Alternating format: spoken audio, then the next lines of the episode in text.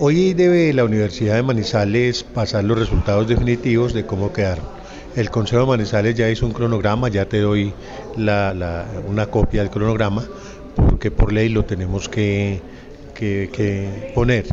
Eh, esta tarde ya eh, debemos saber toda la lista y todo eso. Para el 8 está convocado el Consejo de Manizales para las entrevistas, eh, según la lista definitiva, para las entrevistas en el Consejo de Manizales.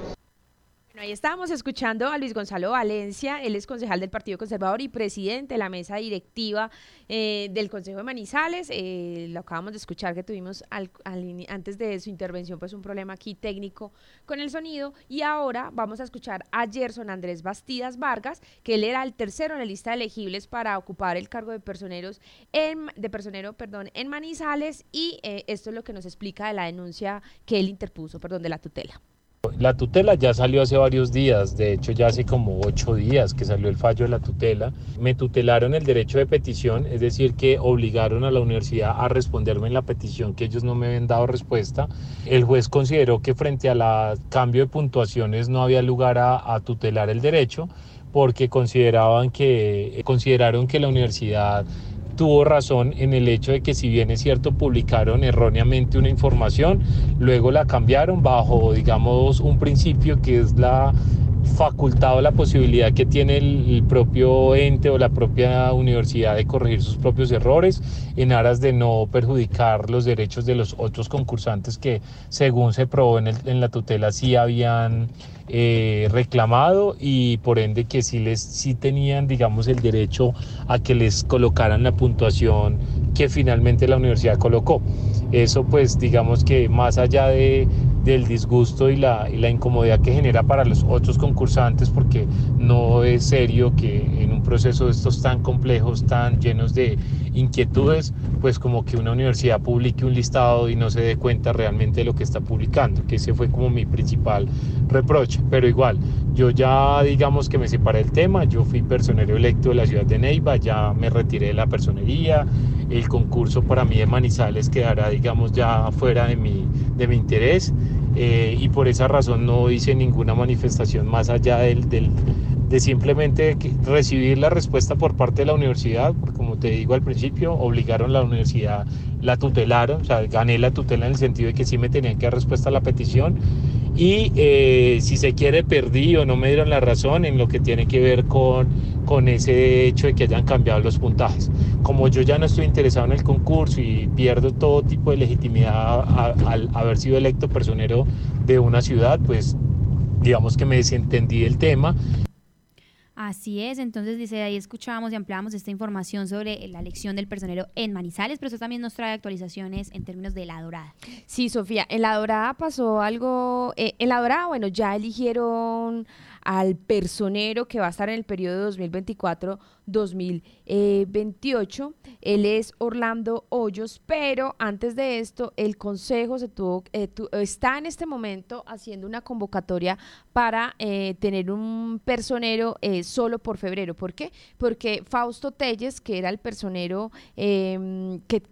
entregaba pues el cargo, pues renunció eh, a, a, su cargo el pasado 15 de enero ante el Consejo y obviamente pues su renuncia se hizo efectiva el 31 del mismo mes. Él dice que se retiró para ejercer como abogado en la sede del SENA, eh, que está ubicada en el puerto caldense a partir del primero de febrero, de febrero y por esto pues lo que hizo fue eh, pues hacer ese empalme con la persona que quedó como encargada por el momento, que es Andrés Libardo Gutiérrez Vanegas. Eh, según Telle, lo que nos explica ahí es que hizo un proceso en el que le comentó pues cómo estaban todos los procesos disciplinarios, de las acciones de vigilancia especial y de las actuaciones que se surtieron a lo largo de los cuatro años que estuvo al frente de la personería y pues si quieres, escuchemos entonces lo que dice eh, Fausto Telles. No, mentiras, yo no tengo a Fausto Telles ahí. Voy a, a, enviarles a Freddy Gaitán Restrepo, que él es concejal del Partido Liberal y presidente de la mesa directiva de La Dorada, que explica pues eh, cómo llega eh, Gutiérrez Vanegas a estar como encargado desde el primero de febrero hasta el 29 del mismo mes. El, el personero actual, que es el doctor Fausto Telles, renunció renunció y estuvo hasta el 31 de enero. Entonces elegimos de forma transitoria uno y pues hicimos todo el proceso que conlleva la ley y que nos lleva la ley 136 y el mismo reglamento interno del Consejo hicimos la convocatoria y donde presentaron tres y asistió uno y quedó electo eh, el doctor el doctor mm, Andrés Gutiérrez. Él, él va a estar por un mes, desde el primero, lo que se posicionó para cumplir desde el primero de febrero hasta el 29 de febrero. En un mes de forma transitoria, de encargo. Eh, sí, cómo no, pero nosotros, eso lo hizo la mesa directiva anterior, hizo la contratación con la Universidad del Atlántico. ¿Sí? Mm. Y entonces nosotros recibimos el proceso donde la resolución que había era para elección el día 7 de enero, en la cual nosotros hicimos, hicimos el proceso de elección. Bueno, Sofía, ese es el panorama que teníamos en Manizales y en la En Salamina está pasando una situación similar. Allí también eh, el personero que estaba a cargo renunció. Se trata de Lucas Muñoz Salgado. Él el pasado 24, eh, de enero pues dio a conocer al Consejo de la Alcaldía que se retiraba del cargo y ratificó su decisión el pasado viernes. El retiro eh, lo aceptó el Consejo en una sesión plenaria que se hizo ese mismo día, es decir, el viernes, por lo que estará a cargo o estará al frente de esta entidad hasta hoy. Eh, por esto, pues también el Consejo abrió el sábado una convocatoria para buscar una persona idónea que ocupe el cargo hasta el 29 de febrero para evitar, obviamente, pues traumatismos y que se garantice la protección de los derechos fundamentales. Este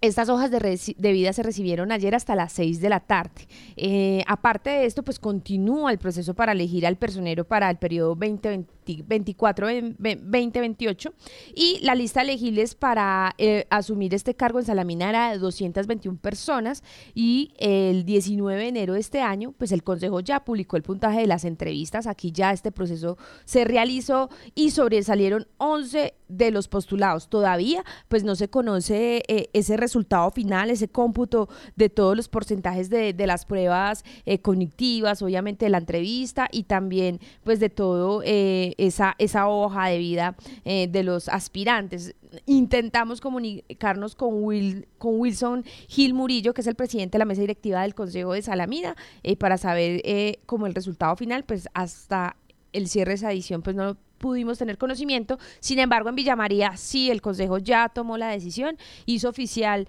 el 22 de enero la designación de la abogada Jessica Tatiana perdón, Herrera Giraldo como personera del municipio y para los corporados, pues ella es una eh, auténtica representante de la comunidad y por ello esperan que desde su rol pues los habitantes se sientan acompañados en las diversas situaciones eh, que enfrenten. Ese es el panorama que tenemos hasta ahorita eh, Sofía, en eh, los municipios, en todo lo relacionado con la elección de personeros. Así es, Lice, estaremos entonces también como muy atentos a cómo se va dando esto el 8 de febrero también acá en Manizales y por supuesto pues atento también al resto de los municipios del departamento.